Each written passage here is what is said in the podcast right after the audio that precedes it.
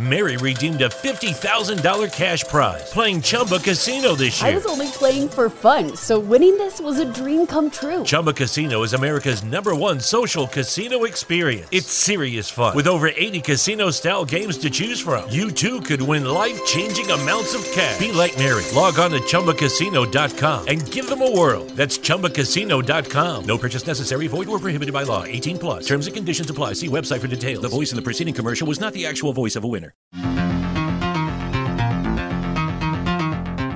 EGF Cast. Em qualquer hora e lugar, os principais temas jurídicos, debates e acontecimentos do TJMG você fica sabendo por aqui, no podcast da Escola Judicial Desembargador Edésio Fernandes. Você também pode nos acompanhar por nossas redes sociais, site, plataformas de áudio e em nosso canal no YouTube. Sejam bem-vindos ao EGF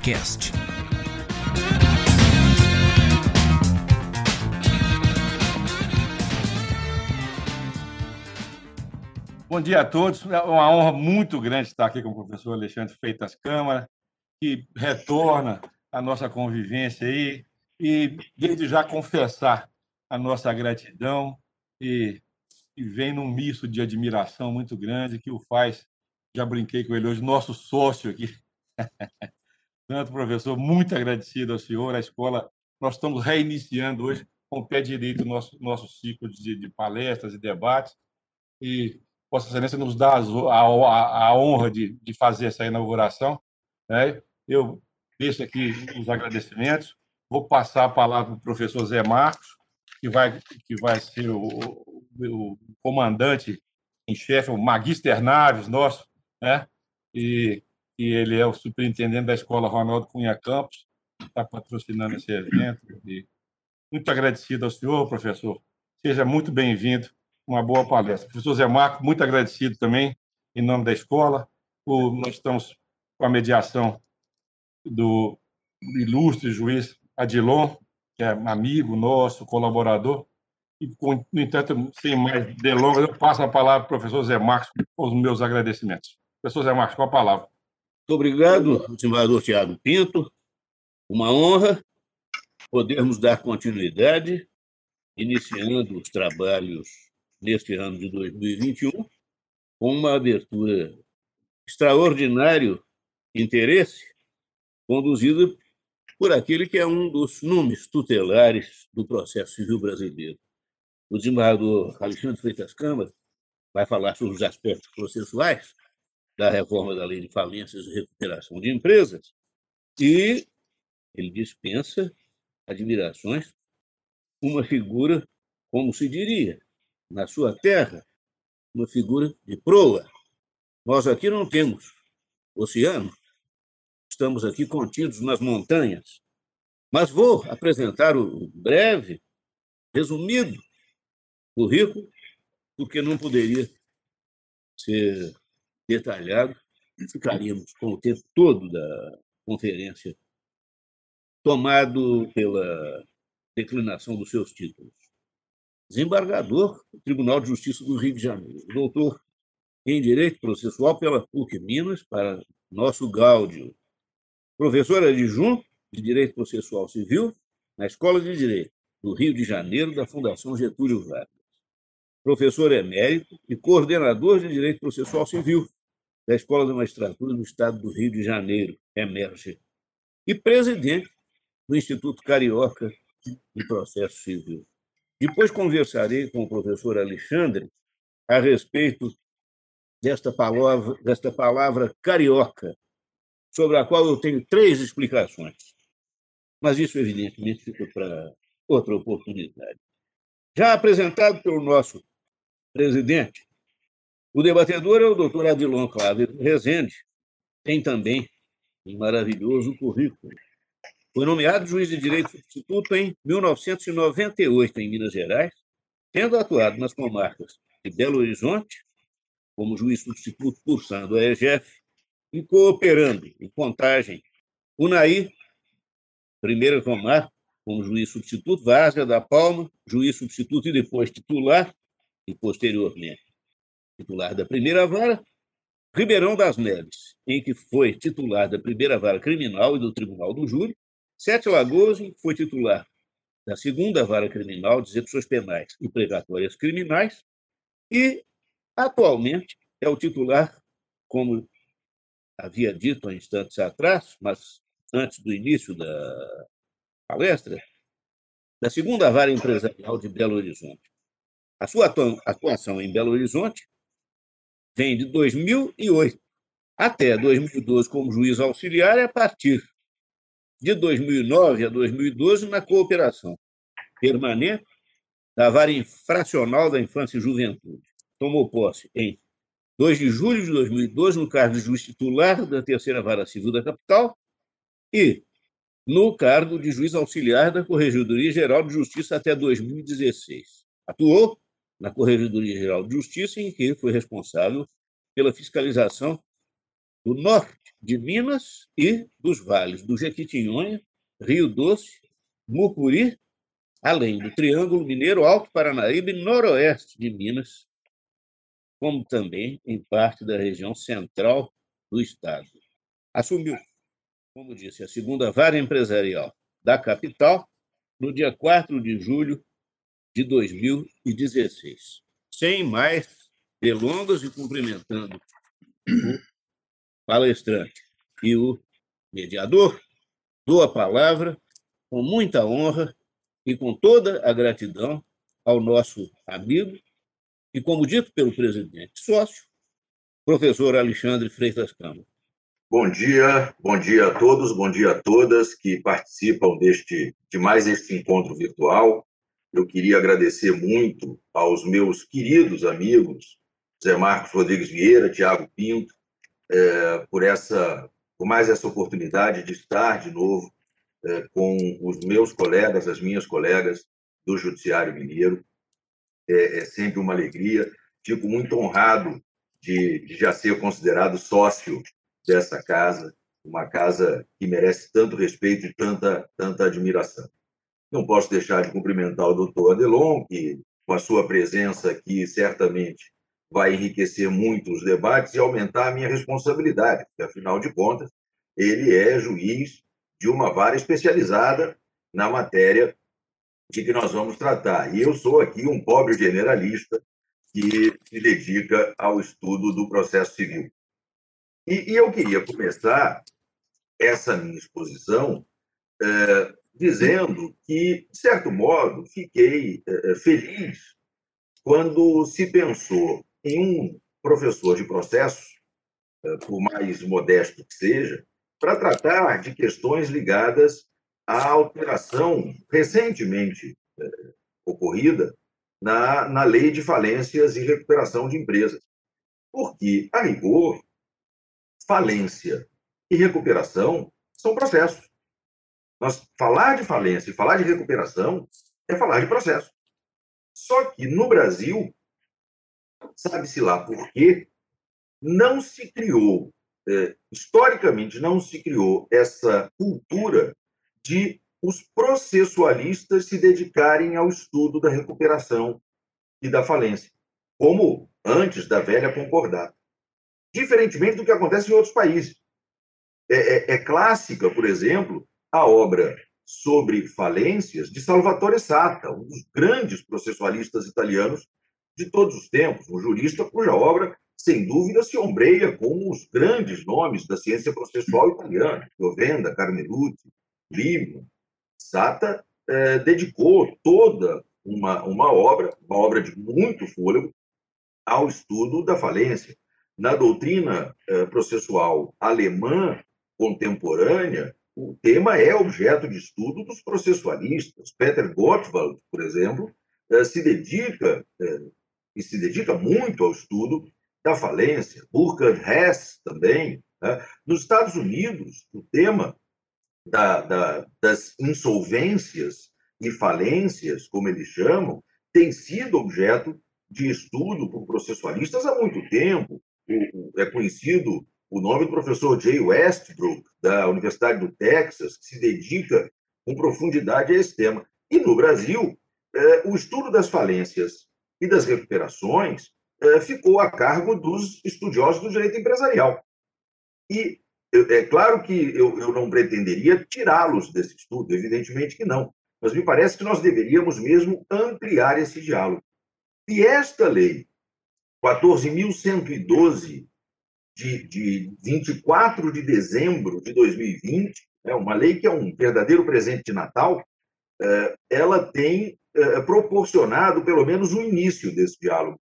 Eu tenho visto muitos estudiosos do processo civil se dedicando a analisar essa lei é, e a tentar estabelecer um diálogo com os especialistas e as especialistas da área do direito empresarial, para que a gente possa, então, buscar uma, uma interpretação que harmonize as ideias que vêm de ambos os lados e permita uma melhor aplicação eh, dessas inovações trazidas pela lei.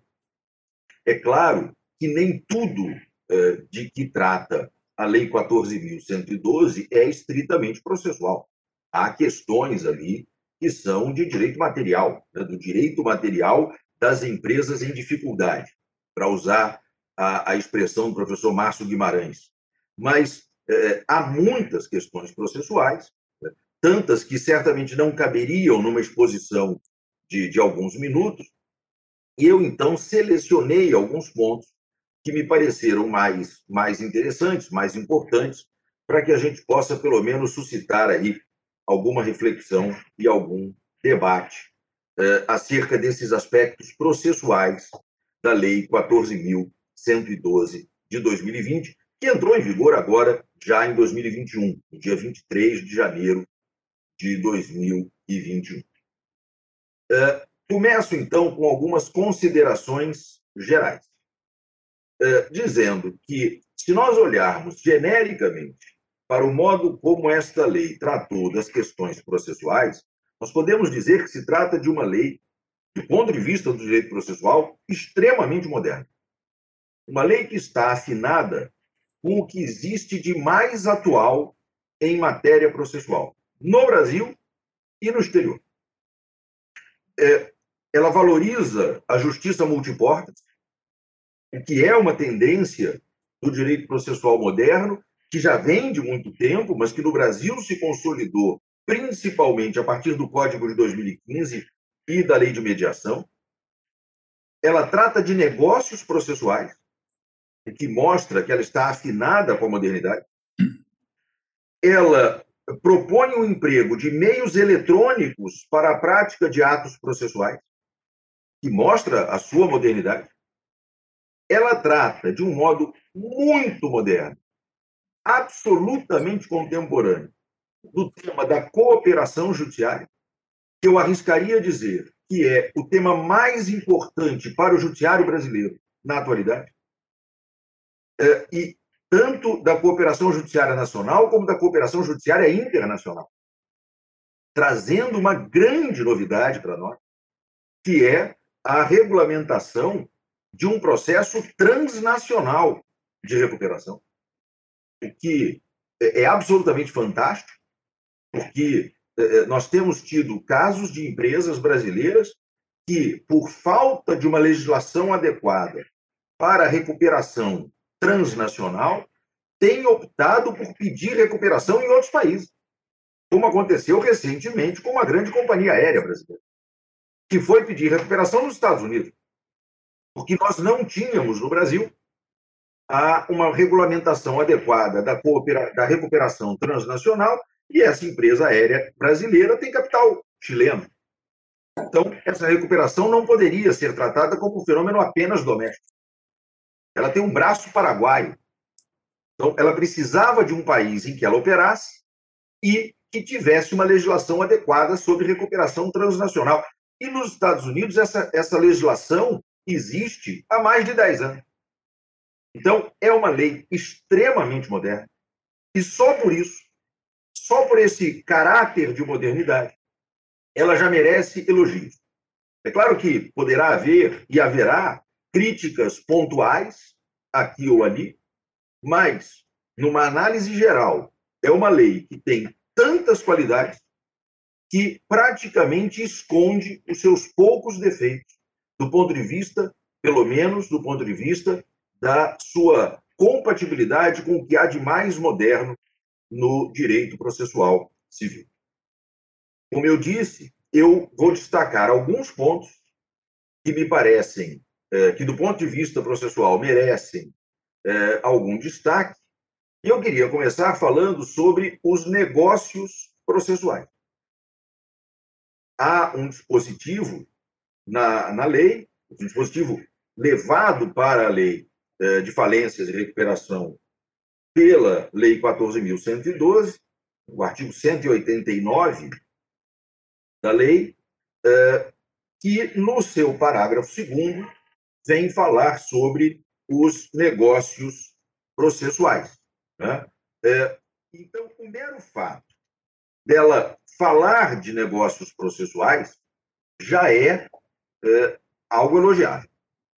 O parágrafo 2 do artigo 189 da, da Lei de Falências e Recuperação de Empresas passou a dizer assim: para os fins do disposto no artigo 190 do Código de Processo Civil, que, como nós sabemos, é o dispositivo que traz o que se chamou de cláusula geral de negociação processual, a manifestação de vontade do devedor será expressa e a dos credores será obtida por maioria na forma prevista no artigo 42 desta lei.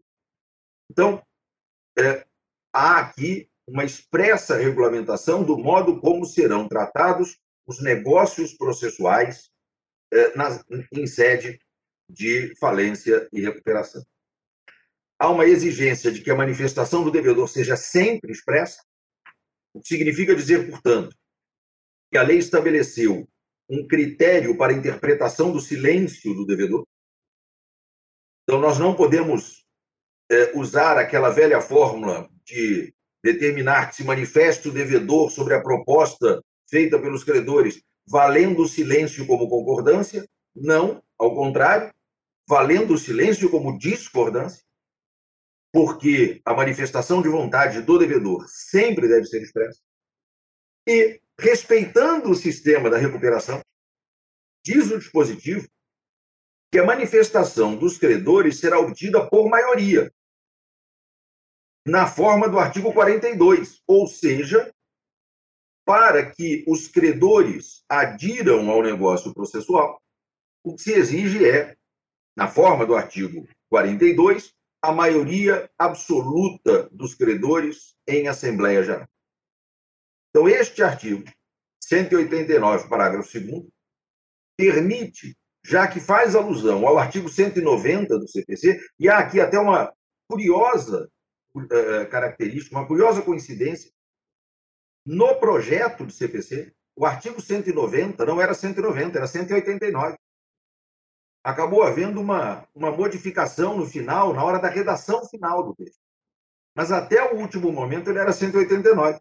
Virou 190 no CPC, mas é o 189 da lei 11.101, que veio tratar do assunto. Uma curiosa coincidência. Mas ele permite, então, de forma muito ampla, a celebração de negócios processuais atípicos. Negócios processuais atípicos já que, como eu disse, há uma remissão ao artigo 190, negócios processuais atípicos na recuperação judicial. Nós podemos pensar aqui em alguns exemplos, e aí, claro, são exemplos é, que eu me esforcei para imaginar, porque nós agora é que vamos começar a ver, espero eu, nós vamos começar a ver esses negócios sendo celebrados. Nomeação convencional de administrador judicial ampliação ou redução de prazos processuais, contagem dos prazos processuais em dias úteis. E eu depois vou falar dessa questão dos prazos. A forma de se dar publicidade ao edital de divulgação do deferimento da recuperação. As partes podem convencionar, por exemplo, no caso de uma, imaginem, de uma grande eh, concessionária de serviços públicos, de, de telefonia ou de qualquer outro tipo de serviço, que entre em recuperação, que serão encaminhados por SMS comunicados a respeito da publicação do edital para todos os usuários eh, eh, de linha telefônica daquela concessionária, ou que serão divulgados anúncios eh, por meio das emissoras de TV em determinados horários ou no intervalo de determinados programas para se aumentar a publicidade acerca da divulgação do, do deferimento da recuperação judicial, porque nós sabemos muito bem que os meios usuais de divulgação desses editais acabam limitando essa divulgação aos uh, as pessoas que atuam na área jurídica e aos grandes credores, aos grandes, às grandes corporações que têm meios de acompanhar isso. Mas aquele pequeno credor, lá de uma, uh, de uma pequena indenização do interior, talvez não tenha grandes acessos, não consiga ter grande acesso a esse tipo de divulgação. Então, por que não negócios processuais para ampliar a divulgação do edital? Então, esse é o primeiro ponto da lei que me parece merecer destaque. A essa expressa referência à possibilidade de celebração de negócios processuais atípicos. E se nós considerarmos que, normalmente, os escritórios de advocacia que atuam nessa matéria são escritórios muito especializados em direito empresarial. O doutor Delon sabe disso, são escritórios com uma atuação muito intensa na área do direito empresarial, que vão atuar na falência, na recuperação. Dificilmente a gente vê aquele advogado generalista, aquele advogado que é, faz de tudo, faz família, faz despejo, atuando também na recuperação. Como nós estamos falando de escritórios de advocacia, que são normalmente muito especializados em direito empresarial, são escritórios que estão habituados também com as arbitragens empresariais. E porque eles estão habituados com as arbitragens, eles estão habituados com a ideia de celebrar convenções para ajustar o procedimento. Porque essa é uma, uma figura muito comum no processo arbitral. E que eh, a moderna legislação processual civil brasileira trouxe para o processo judicial com bons resultados. Nós temos tido, tido bons exemplos e bons resultados de negócios processuais que vêm sendo celebrados, e isso agora vem para a Lei 11.101, eh, por força da Lei 14.112. Um segundo ponto, que a meu ver merece destaque, e eu já o tinha eh, mencionado rapidamente, é o da cooperação judiciária interna. Esse é um tema, e eu quero voltar a dizer isso, acho que isso é um ponto que precisa ser frisado. A cooperação judiciária, especialmente a cooperação judiciária interna, é, a meu ver, o principal tema sobre o qual os nossos tribunais devem se debruçar agora. Especialmente a partir da edição da resolução número 350 do Conselho Nacional de Justiça. Todos nós, em todos os tribunais do Brasil, precisamos nos organizar, nos estruturar para criarmos uma verdadeira rede de cooperação. Isso vai facilitar muito o nosso trabalho, isso vai dar muito mais eficiência ao nosso trabalho e a gente ainda não tem visto, infelizmente, esses núcleos de cooperação que os tribunais agora estão obrigados a criar e a colocar em funcionamento, já efetivamente funcionando. Aqui no meu tribunal, por exemplo, ainda não houve grandes movimentos, embora eh, eu já tenha a notícia de que a nova administração tomará posse eh, depois de amanhã, pretende imediatamente implantar eh, esse núcleo, e eu espero que as coisas funcionem bem, porque isso vai nos trazer uma enorme vantagem do ponto de vista da eficiência do sistema processual. Basta dizer, e aqui eu vou arriscar um exercício de futurologia, que daqui a pouquíssimo tempo, carta precatória vai ser um instituto análogo à anticrese, daqueles que existem na lei e ninguém nunca vê. Carta precatória vai cair em desuso. Para que carta precatória? Se o juiz do Rio tem que ouvir uma testemunha em Minas, para que precatória? Se ele pode combinar com o juiz de Minas, que o juiz de Minas intimará a testemunha para comparecer à sala de audiências lá em, aí em Belo Horizonte para ser interrogado pelo juiz do Rio por videoconferência. E não precisa de precatória para isso. Aliás, o CPC e a Resolução 350 dizem que não precisa. Eu posso mandar um WhatsApp para o juiz mineiro dizendo: olha, preciso de um favor seu. Preciso é, ouvi uma testemunha que mora em Belo Horizonte. E por isso nós precisamos da figura do juiz de cooperação, que é quem vai receber esse WhatsApp. Ou vai receber o e-mail, ou vai receber, de alguma maneira, o comunicado. E nós podemos ter uma grande rede nacional de cooperação. Este é o tema do momento para o Judiciário e para o processo civil brasileiro. É, pois a Lei 14.112 ela está muito afinada com esta ideia de cooperação judiciária interna, por conta do que dispõem os parágrafos 7A e 7B do artigo 6 da lei. Artigo 6 parágrafos 7A e 7B. É, do que, que tratam esses dispositivos? Eles tratam daquele, daquele caso em que é, foi deferida uma recuperação, foi deferida uma recuperação, mas é, há um determinado processo que não foi suspenso pela recuperação. Nós estamos falando daqueles processos, portanto, que não são suspensos pela recuperação. É, e aí, é, o que, que diz a lei?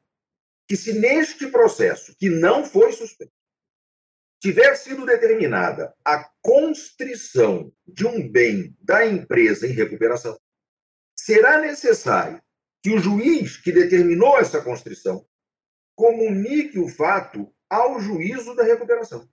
E o juízo da recuperação deverá suspender a constrição sempre que ela recaia sobre bens de capital essenciais à manutenção da atividade empresarial durante o chamado stay period, que é aquele período da suspensão das execuções. Mas veja, o juiz da vara civil determinou a constrição de um bem. Comunicou ao juiz da vara empresarial, onde tramita a recuperação, e o juiz da vara empresarial disse: não, mas esse bem é essencial.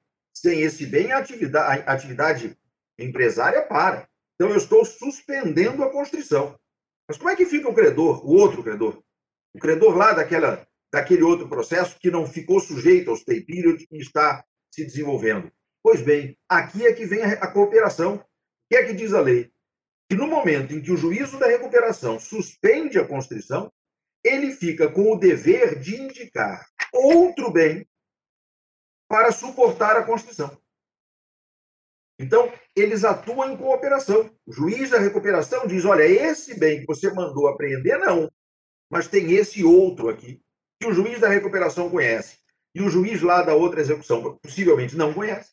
Tem outro, este outro bem aqui, que pode sofrer a constrição é, e que não vai prejudicar a atividade empresária.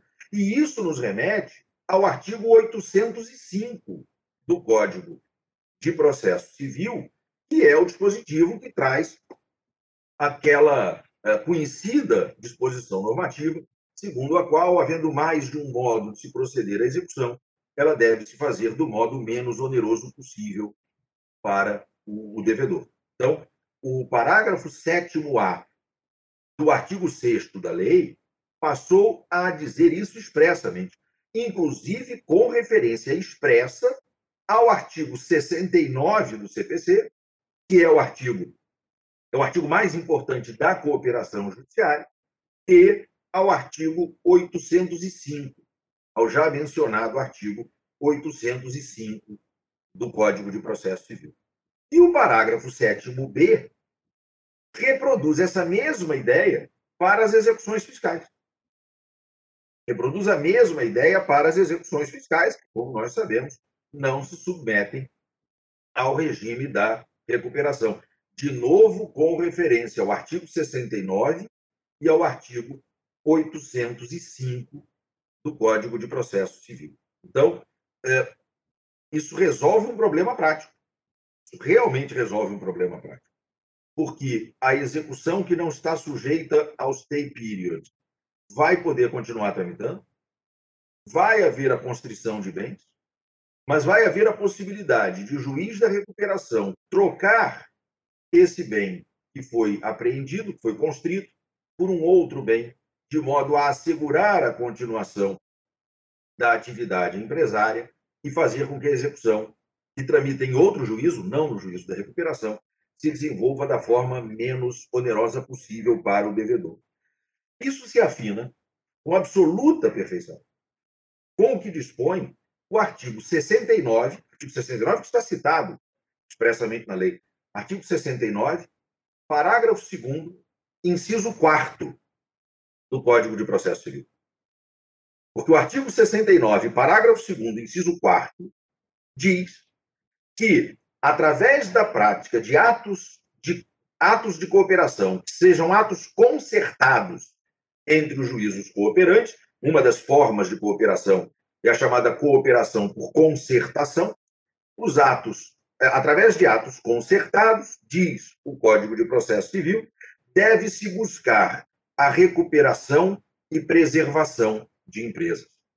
Está expresso lá no artigo 69, parágrafo 2 inciso 4 do Código de Processo Civil. Então, vejam aí, de novo, a, a, o afinamento perfeito entre o Código de Processo Civil e a Lei 14.112.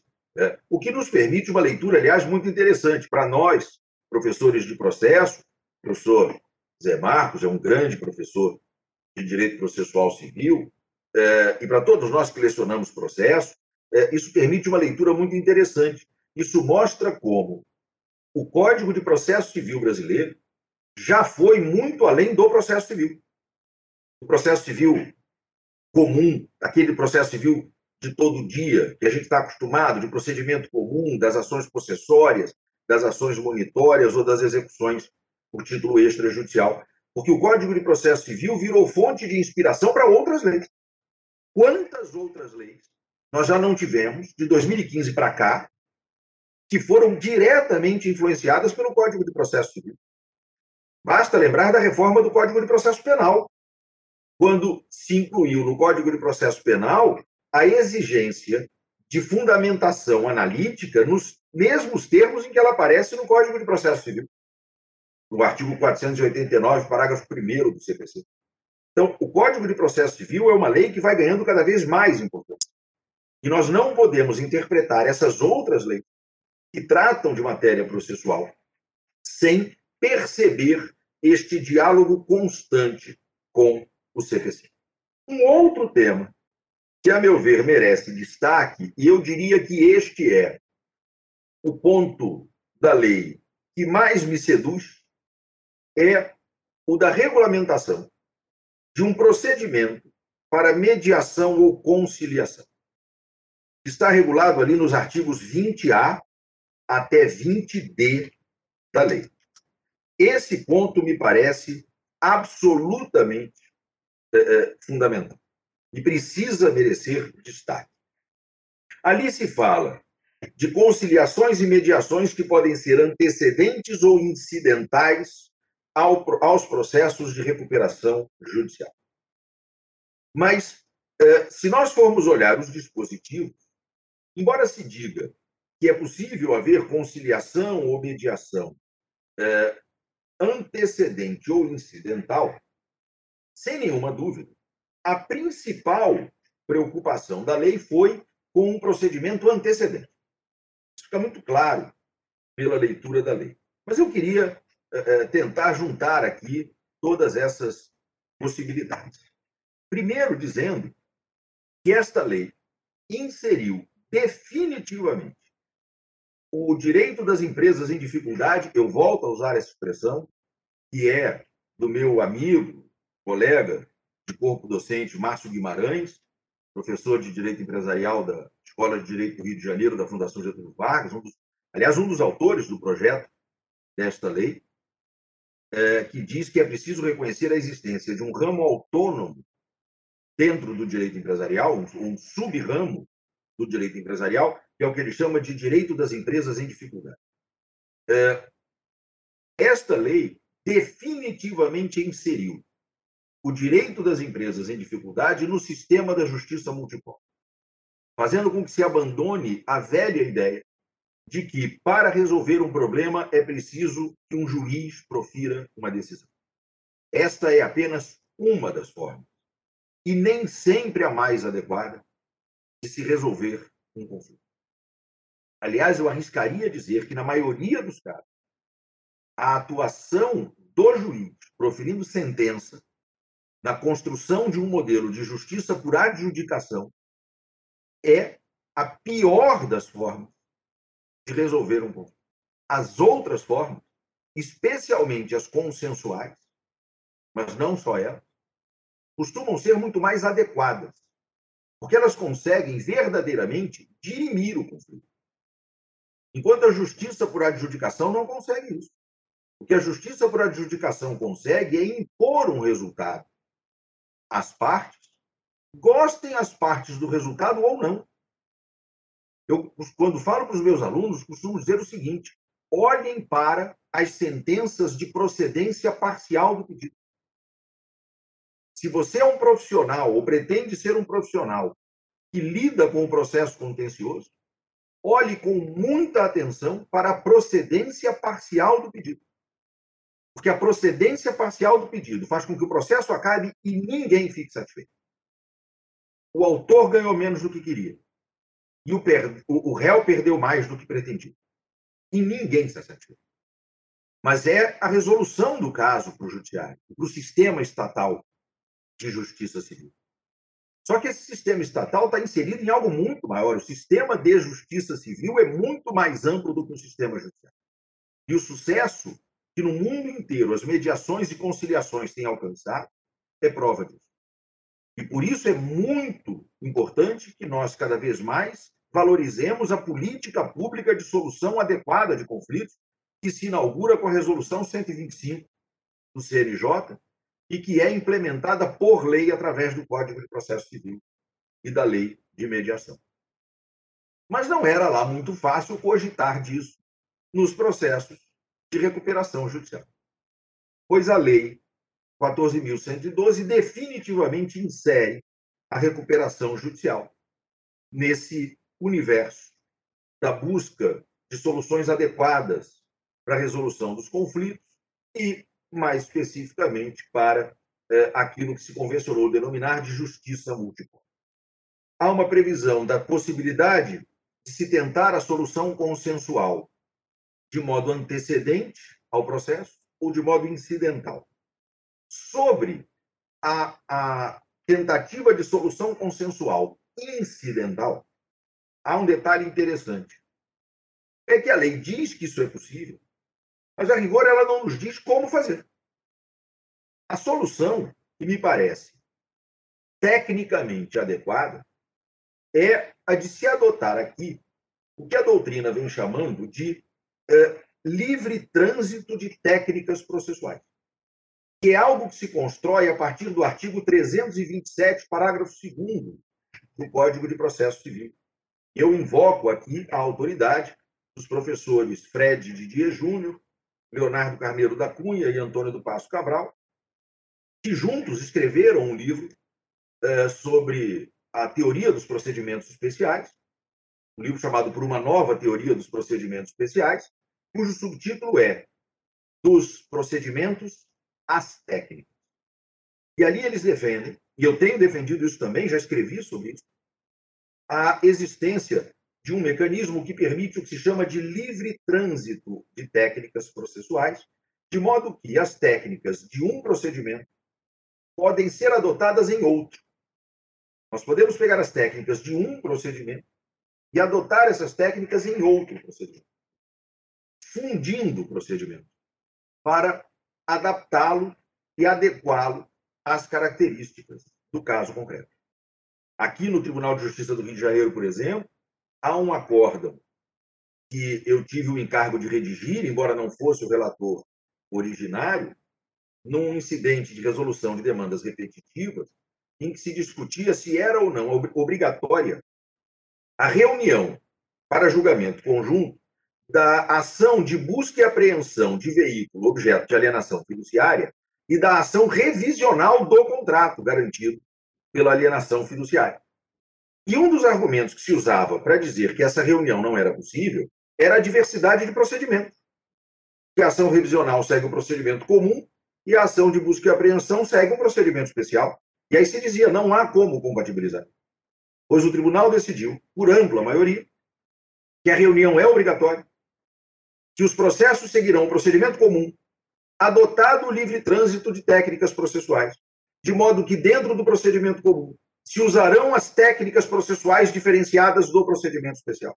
E o acórdão diz exatamente como fazer, para orientar os magistrados, admitindo-se, por exemplo, no procedimento comum, a liminar de busca e apreensão, admitindo-se no procedimento comum a consolidação de propriedade do veículo, que são técnicas processuais específicas do procedimento especial, mas elas transitam entre procedimentos. Pois recentemente foi publicado, no dia em que a lei entrou em vigor, no dia 23 de janeiro, foi publicado na internet um artigo defendendo exatamente isso, e aí eu não posso deixar de registrar que eu uh, cito esse artigo com um misto de convencimento pela minha condição de estudioso da matéria e orgulho pelo fato de ser o pai de um dos autores do texto, um artigo publicado uh, num portal da internet uh, por Marcelo Mazola e Rodrigo Freitas Câmara, uh, que defenderam essa possibilidade de simbiose. E essa palavra simbiose está, inclusive, no título do texto. Essa simbiose entre o procedimento comum e o procedimento da recuperação para se trazer, com as adaptações necessárias para o procedimento da recuperação, o artigo 334 do Código de Processo Civil, que é o artigo que regula a audiência de mediação e de conciliação.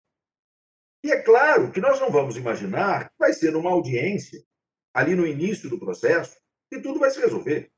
Principalmente se nós estivermos falando de grandes recuperações. Mas, se nem tudo pode se resolver, muita coisa pode se encaminhar. Negócios processuais podem ser celebrados. Diretrizes para a elaboração do plano de recuperação podem ser identificadas. Então, nós podemos solucionar muitos problemas com a utilização daquela técnica processual do procedimento comum, que é a realização de uma audiência prévia de conciliação ou de mediação, lá do artigo 334 do CPC, no início do procedimento da recuperação judicial.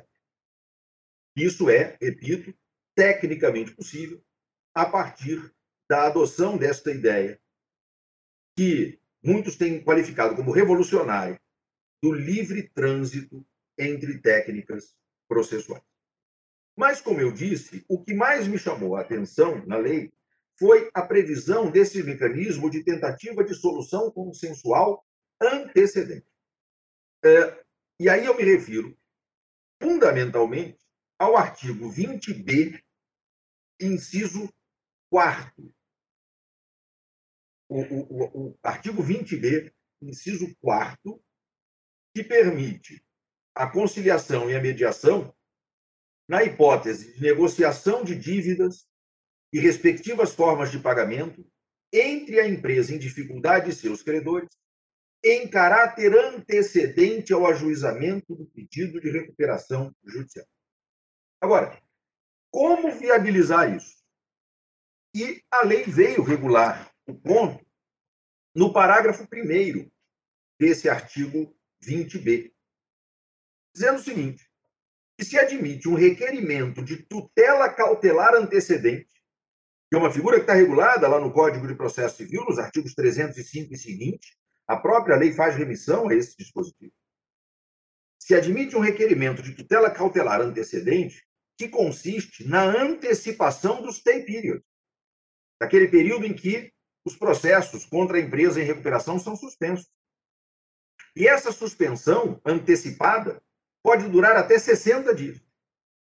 E vejam, esse prazo de 60 dias afasta aquele prazo de 30 dias lá do artigo 308 do CPC, que diz que deferida a cautelar antecedente, efetivada a cautelar antecedente, é preciso formular o pedido de tutela definitiva em 30 dias.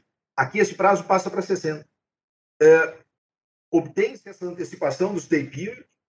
Durante esses 60 dias, vai se buscar uma tentativa de autocomposição entre o devedor em dificuldade e seus credores. Isso pode se fazer no SEJUSC do tribunal ou em alguma câmara privada, com algumas restrições que a lei estabeleceu. É vedada a autocomposição sobre natureza jurídica e sobre classificação dos créditos. E é também vedada a autocomposição sobre critérios de votação em Assembleia Geral de Credores. E os acordos que ali sejam obtidos serão submetidos à homologação pelo juiz que deferiu a tutela cautelar antecedente. Qual é a vantagem desse procedimento? É que ele pode evitar a necessidade de instauração do processo de recuperação judicial. Ele é um procedimento de pré-insolvência.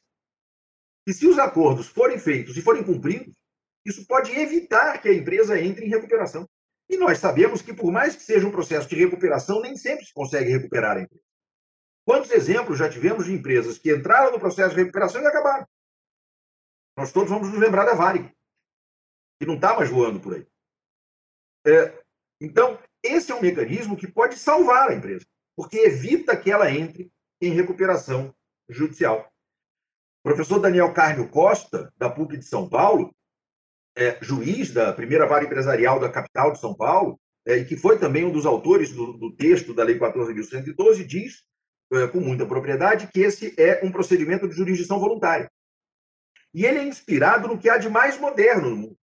Ele é inspirado na Diretiva 1023 de 2019 da União Europeia e é inspirado nos procedimentos de pré-insolvência do direito francês. O que nós temos aqui é um procedimento de pré-insolvência com intervenção judicial mínima. E aí, para usar uma expressão que se consolidou no direito inglês, é o que se chamou lá de light touch administration é a intervenção judicial mínima. A ideia é de que o judiciário toque de, de leve, no caso. Daí o light touch, né? o toque leve. Porque ao juízo caberá apenas deferir a medida cautelar de suspensão das execuções e homologar os acordos. E mais nada. O resto fica por conta das partes. Caso a recuperação judicial ou extrajudicial venha depois a ser requerida, no prazo de 360 dias, a contar da celebração dos acordos pré-processuais. Então, imagina, fez o acordo, não conseguiu cumprir pediu a recuperação. Se isso acontece no prazo de 360 dias, o credor terá reconstituídos os seus direitos nas condições originais. Isso é fundamental. Imagina que eu faço um acordo com o meu devedor, dizendo para ele: olha, eu te dou 30% de desconto para você me pagar. Aí ele não me paga, ele faz um acordo, não me paga e pede recuperação. Eu digo, mas peraí, eu fiz um acordo e te dei um desconto de 30% para você não entrar em recuperação. Aí você entra em recuperação e quer me pagar com 30% a menos? Se essa lógica funcionasse, ninguém ia fazer acordo. Então, fez o acordo, o acordo não foi cumprido, pediu recuperação, o direito do credor volta às condições originais, reduzidos, evidentemente, os valores já pagos, fazendo com que aquele acordo tenha a sua eficácia cessada. E, neste caso, de haver o pedido de recuperação, o período de suspensão que já havia decorrido é descontado do stay period. Então, em vez de ficar lá mais seis meses suspenso, vai ficar mais quatro, porque dois meses já decorreram. Passo, e aí já preocupado com o tempo, passo a duas críticas, que eu não posso deixar de fazer a lei. Primeiro, uma crítica a respeito da regra sobre prazo. Sinceramente, eu não entendi essa história do prazo em dias corridos. Sinceramente, eu não entendi. Isso só vem dificultar a vida de todo mundo. Porque nós já estamos nos habituando com a ideia de que os prazos são contados em dias úteis. Aí vem essa lei e diz, não, mas aqui é em dias corridos. E o meu receio é que por dentro que passa um boi, passa uma boiada. Aí daqui a pouco reforma a lei de locações para dizer que é em dias corridos. Depois reforma a lei do mandado de segurança para dizer que é em dias corridos. Aí depois reforma o Código de Defesa do Consumidor para dizer que é em dias corridos. E aí os nossos servidores do judiciário vão ficar enlouquecidos. Quando é que é em dias úteis, quando é que é em dias corridos. Me parece que se o objetivo era acelerar, melhor teria sido que se estabelecesse que os prazos aqui são menores. Que se estabelecesse uma redução dos prazos. Que se dissesse, por exemplo, que o prazo da, do agravo do instrumento é cinco dias. Ia acelerar. O resultado prático seria mais ou menos o mesmo, mas nós não teríamos o problema da forma de contagem dos prazos. E esse, essa mudança da forma de contagem dos prazos já gerou uma discussão. sobre a qual o professor Daniel Carnio Costa fazia recentemente uma exposição. Como é que fica a questão dos prazos para recurso? E vejam, a lei está em vigor há 15 dias e já tem três correntes. Já apareceram três correntes sobre prazo para recurso. Tem gente dizendo que é sempre em dias úteis, porque a lei não regula os recursos, então aplicaria o CPC. Tem gente dizendo que é sempre em dias corridos, porque esse é o sistema da lei.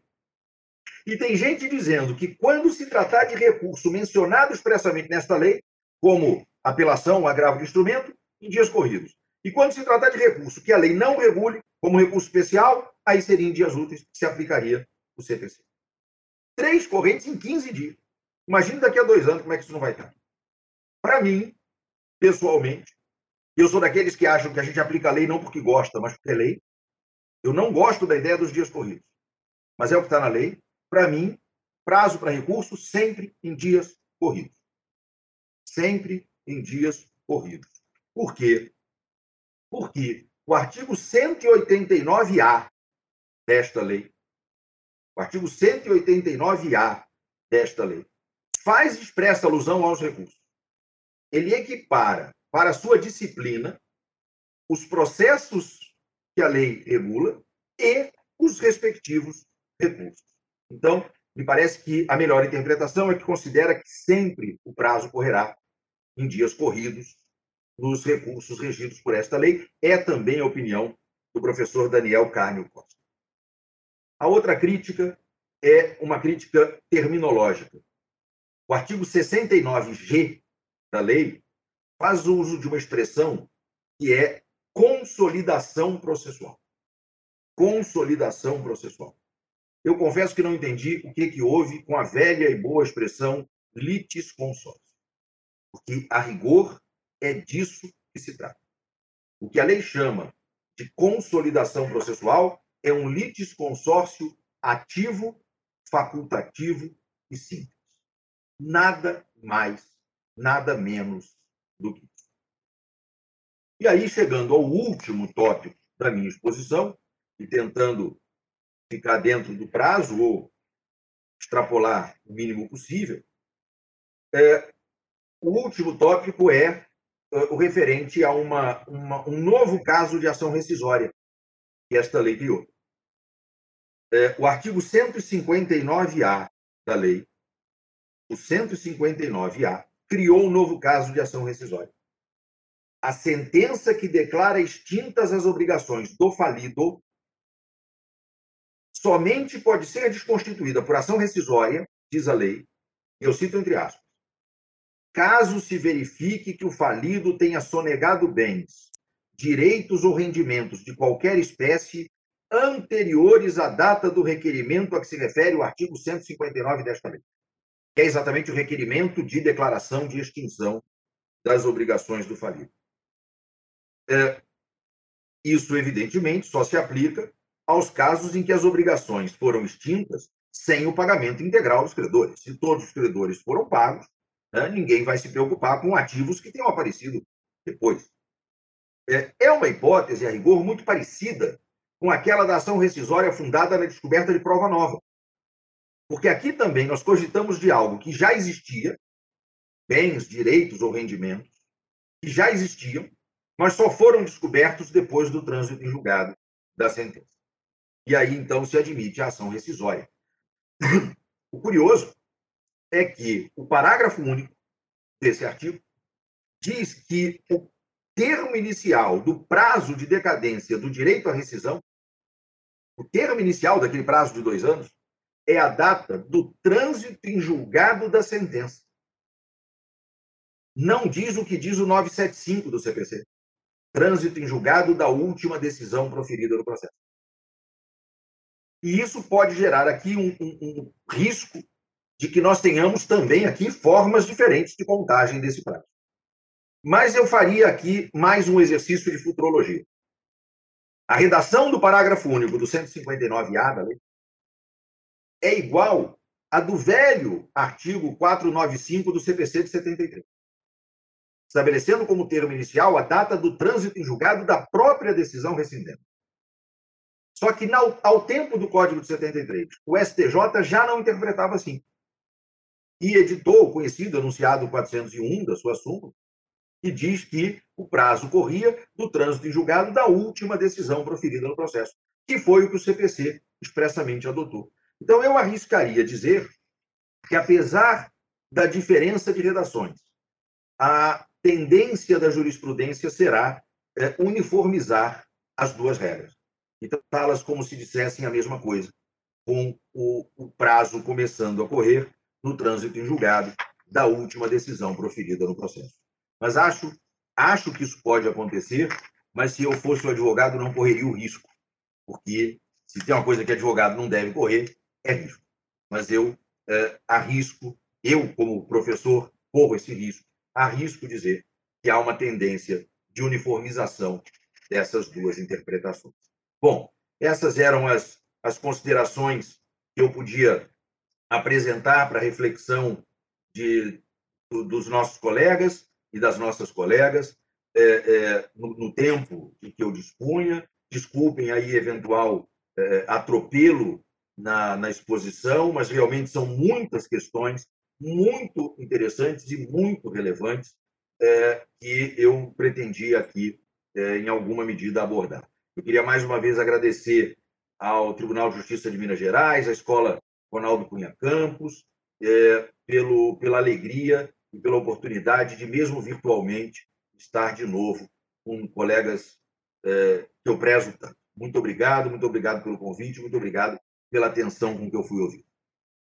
Nossos cumprimentos à brilhante exposição do professor Alexandre Freitas Câmara, que superou de muito, em razão da sua notável capacidade, a expectativa que tinha, logo conhecendo o seu imenso conhecimento, foi possível ao grande mestre versar, pelo menos de minha parte, todos os pontos que eu esperava e até alguns que fugiam à minha percepção. Eu passo a palavra ao doutor Adilon Cláudio de Rezende para as suas indagações e agradeço ao professor Alexandre Freitas Câmara novamente. Eu inicio saudando a mesa virtual e ao professor Alexandre. É um prazer essa convivência virtual com vossas excelências. É, essa lei, como toda mudança, né, ela traz indagações, traz uma série de, até mesmo inquietações. Creio eu que parte dessas indagações e inquietações foram resolvidas com os vetos, que me parece quase todos negociados, é, mas a gente ainda não sabe se o Congresso vai manter esses vetos.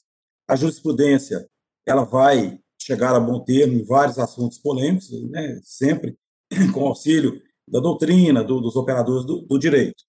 Isso é muito, acho que tranquilo a gente vai ter. E a própria produção legislativa, com o tempo, também vai acabar de ajustar.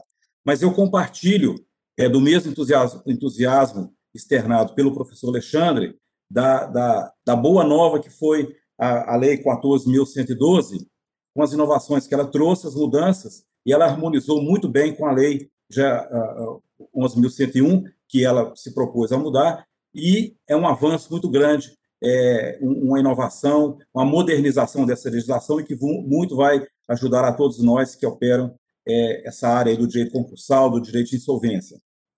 É, gente, vários, vários institutos é, já estavam sendo, na prática, é, utilizados como, por exemplo, a, a insolvência transnacional.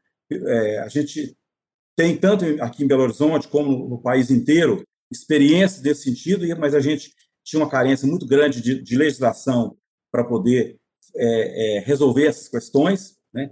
mas é, já, já era uma prática. Em boa hora, ela veio regulamentar e trouxe um caminho bastante claro e creio que vai ainda será mais aperfeiçoado. E, e várias outras situações, a própria mediação, é, que já era uma recomendação do, do, do, CNJ e já uma previsão do, do CPC, que sempre se aplicou de forma é, supletiva, é, e agora é uma coisa é, é, é, uma, é um instituto é, previsto expressamente que vai muito nos ajudar. E eu tenho o mesmo entusiasmo do professor Alexandre em relação à mediação. E digo mais, a mediação ela vai se aplicar também às questões de falência. E a experiência nossa do dia a dia mostra, especialmente no, nos casos em que, em que ocorreram incidentes de, de extensão de falência. Cria-se um litígio muito forte. Eu não vejo é, é, uma facilidade para se resolver na, na, na, na, questão judicial apenas. Né? A mediação vai ser fundamental. Eu pretendo, na, na segunda vara empresarial, utilizá-la ao máximo. Sou entusiasta também da, da, da própria arbitragem, enfim. É, como, mas como o nosso tempo aqui já está, parece que até esgotado, a gente está ultrapassando, é, eu, eu quero deixar ao, ao professor é, é, duas indagações, é, minha mesmo, é, e apresentar aqui de, de, dois, de, de um colega do interior. É, eu, eu, eu estou me, me, me, reportando, um, uma das questões é a extinção das obrigações do falido depois de três anos da decretação da falência. É, o artigo, se não me engano, 158, para quinto, inciso quinto, e não é muito claro nessa definição. Creio que a jurisprudência vai debruçar sobre isso e vai ter uma solução melhor. É, mas é uma preocupação. Por exemplo, na questão da, da, da extensão dos efeitos da falência, quando você tem que rastrear ativos no, no exterior, né? É, cada dia mais sofisticados para blindagem de patrimônio, às vezes levam, levam muitos anos é, para isso. E, e, mais, nesse caso aí da, da, extensão dos efeitos da falência, é, é quando, e normalmente são decisões é, antecipatórias e não definitivas, quer dizer, esse prazo vai contar a partir da decretação da, da falência original ou da, do, da extensão dos efeitos da falência para esses agentes estendidos, empresas, sócios, etc. Essa é uma, é uma, preocupação que eu tenho. E acho que o dispositivo também ele pega aí por alguma questão de, de é, erro técnico também, mas, enfim, é nada que não se resolva ao longo do tempo, até mesmo com a, a, o suplemento juris, juris, jurisprudencial. É, outra questão que eu quero colocar para o professor é fala agora não se não, não se exige mais a publicação o senhor até abordou essa matéria mas não se exige mais a publicação dos editais é, no, no, nos jornais de grande circulação que pode ser objeto do, do negócio jurídico do, do, negócio processual. Porém a lei ela ela ela tirou a previsão expressa até mesmo para a, a, a realização de ativos, quando você vai transferir alguma coisa por meio de edital. Porque o, o, o, eu, eu, a minha indagação é: será o administrador judicial, a administração judicial, que terá que ter esse sítio?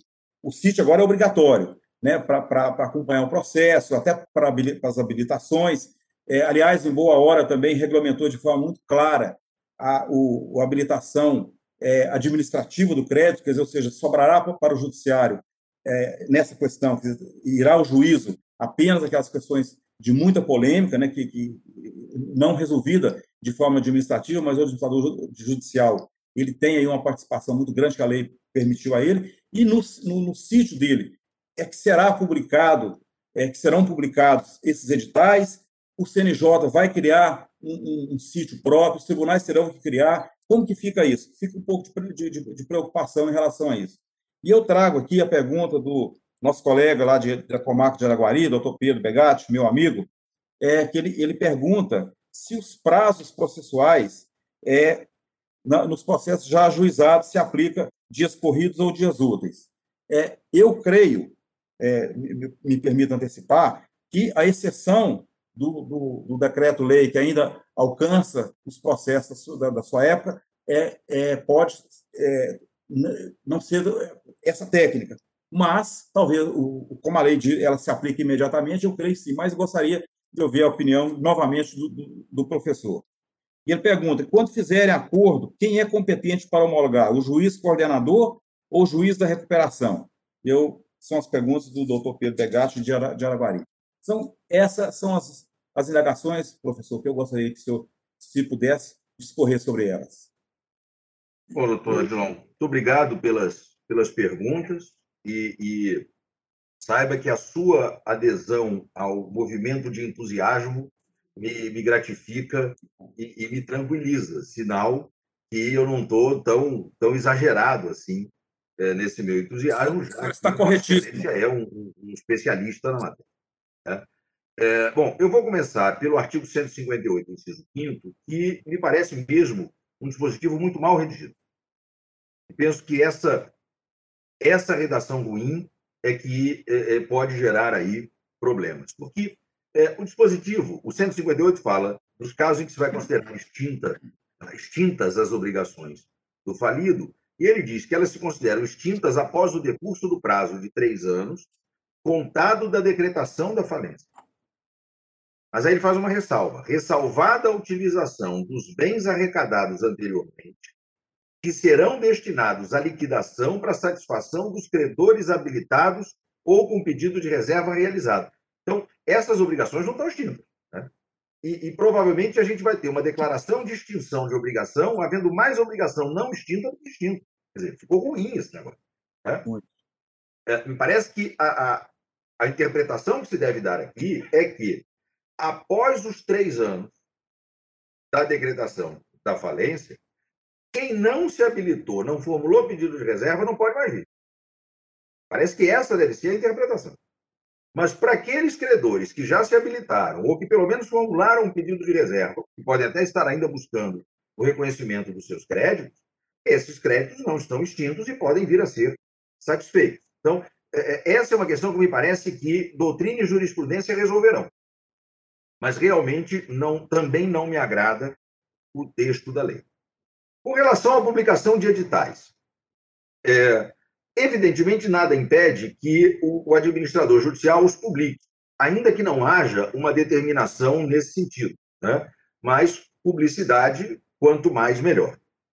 Mas o que me parece que será é, obrigatório será a observância das regras do Código de Processo Civil sobre editais. Né? Publicação no site do tribunal e no portal de editais do Conselho Nacional de Justiça.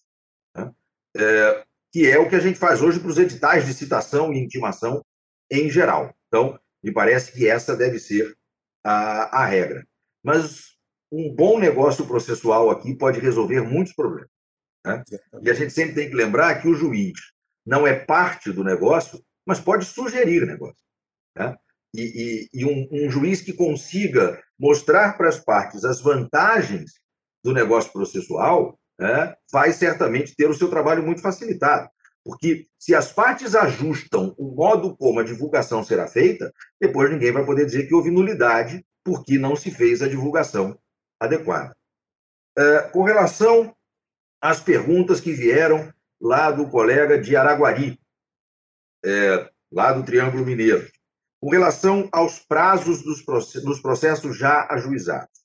É, me parece que, a princípio, nós aplicamos aqui a teoria do isolamento dos atos processuais, até por força do próprio CPC, de modo que é, a lei, que é processual, se aplique imediatamente e alcança os processos em curso. Não alcança os prazos em curso. Portanto, prazos que já haviam começado a correr antes da lei entrar em vigor, correrão até o seu final pela lei anterior. Mas, porque senão nós estaremos fazendo a lei retroagir. Mas prazos iniciados a partir da vigência desta nova lei deverão ser contados em dias corridos. Né? Como se fez, exatamente como se fez quando entrou em vigor o CPC de 2015. Né? O que entrou em vigor num dia útil e tinha, tinha prazo correndo, tinha prazo que tinha começado dois dias, três dias, quatro dias antes. Né? Os prazos que começaram antes da vigência do CPC eh, eram contados em dias corridos, os que começaram depois da vigência do CPC em dias úteis. Aqui é o contrário. Né? Aqui os prazos que começaram antes em dias úteis e os prazos que começam depois da vigência da lei em dias corridos. Agora, é, como a Lei 11.101 expressamente prevê que ela não se aplica aos processos iniciados é, antes da sua vigência, né, é, ela, esses processos continuam regidos pelo decreto é, lei anterior, a anterior lei de falência, né?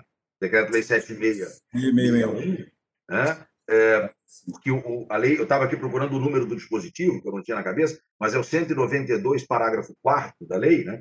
Esta lei aplica-se às falências decretadas em sua vigência, resultantes de convolução de concordatas ou de pedidos de falência anteriores, às quais se aplica até a decretação o Decreto-Lei 7661, de 21 de junho de 45, observado na decisão que decretara a falência e disposto no artigo 99 desta lei. Então, ela criou, a Lei 11.101 criou um sistema de transição. Né? Ela diz: olha, esta lei se aplica às falências que sejam decretadas na sua vigência, resultantes da convolução de concordatas ou de pedidos de falência anteriores. E quanto aos pedidos de falência anteriores, se aplica até a decretação o Decreto-Lei 7661. Mas e quanto às falências decretadas antes da vigência desta lei? Aí não se aplica a Lei 11.101. Né? Como a 14.112 modificou a Lei 11.101, me parece que ela se incorpora a este sistema. E, portanto, a Lei 14.112 não seria aplicável às falências decretadas antes da Lei 11.101. Né? É, as falências decretadas depois, ainda que o pedido tenha sido anterior, ou que seja convolução de concordata anterior, aí a 14.112 se aplica imediatamente. Mas as falências decretadas antes da Lei 11.101 não me parece possível aplicar a, a Lei 14.112, como não se aplica a própria Lei 11.101, de modo que elas continuarão regidas pelo Decreto-Lei 7661 de 45, e eu espero que este problema de direito transitório seja mesmo transitório.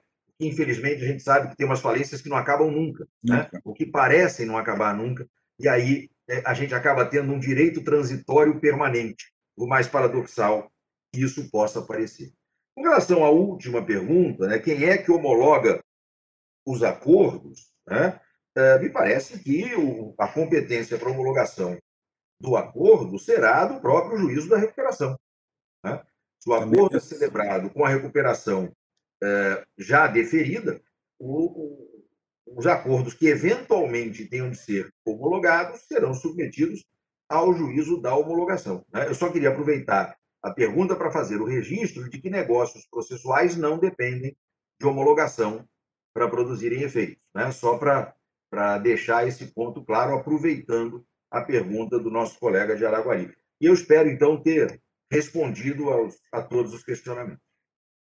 Muito obrigado. Respondeu com muita propriedade, professor. Muito obrigado. Bem, eu retomo a palavra para agradecer as indagações formuladas e a excelente participação do doutor Adilon Cláudio de Rezende, dizer que aprendi imensamente com os trabalhos diante da clareza meridiana do raciocínio e da cultura inovidável do professor Alexandre Freitas Câmara. Só me cabe transferir a palavra ao nosso desembargador segundo vice-presidente, Tiago Pinto, para o encerramento dos trabalhos ou algo mais que queira acrescentar. Muitíssimo obrigado, professor Alexandre Freitas Câmara, muitíssimo obrigado, meu caro juiz Adilon Cláudio de Rezende. Muito obrigado mais uma vez, professor Alexandre. Eu queria dizer a Vossa Excelência que essa palestra foi ministrada para 370 ouvintes cumpra o nosso propósito, porque Vossa Excelência, além de ministrar uma aula excepcional e magna, Vossa Excelência produz, produz conhecimento. E essa é a, é, é a, pedagogia da escola. Nós estamos muito preocupados com essa gestão de conhecimento, no sentido de produzir conhecimento. Abordar de Vossa Excelência sobre os aspectos processuais da, da lei, da nova lei de recuperação judicial e falência, e o alcance dos seus conteúdos na, na, na sua visão processualista e de jurista, somados ao, ao, aos, aos, conhecimentos trazidos pelo doutor Islão, cumpriram plenamente os nossos intentos. Muito agradecido. Eu gostaria de agradecer a, presença, professor Alexandre, do doutor Vinícius Dias Pais, histórico. Ele não estava no início das apresentações. Ele é representante é, dos núcleos das escolas no interior. Nós temos 21 núcleos espalhados pelo interior. O de Guimarães, Rosa, Minas é muitas, né? E nós temos, estamos tentando unir essa, essa nossa atividade, atribuindo-lhes também já, é, funções. O professor Zé, Zé Marcos faz um trabalho maravilhoso aqui na produção de conhecimento, de livros e de trabalhos. Então, doutor Vinícius, muito obrigado. Mais uma vez, professor, muitíssimo obrigado. Muito agradecido mesmo. Um bom dia para o senhor. Você ouviu EGF Cast. Mary redeemed a $50,000 cash prize playing Chumba Casino this year. I was only playing for fun, so winning this was a dream come true. Chumba Casino is America's number one social casino experience. It's serious fun. With over 80 casino style games to choose from, you too could win life changing amounts of cash. Be like Mary. Log on to chumbacasino.com and give them a whirl. That's chumbacasino.com. No purchase necessary, void or prohibited by law. 18 plus. Terms and conditions apply. See website for details. The voice in the preceding commercial was not the actual voice of a winner.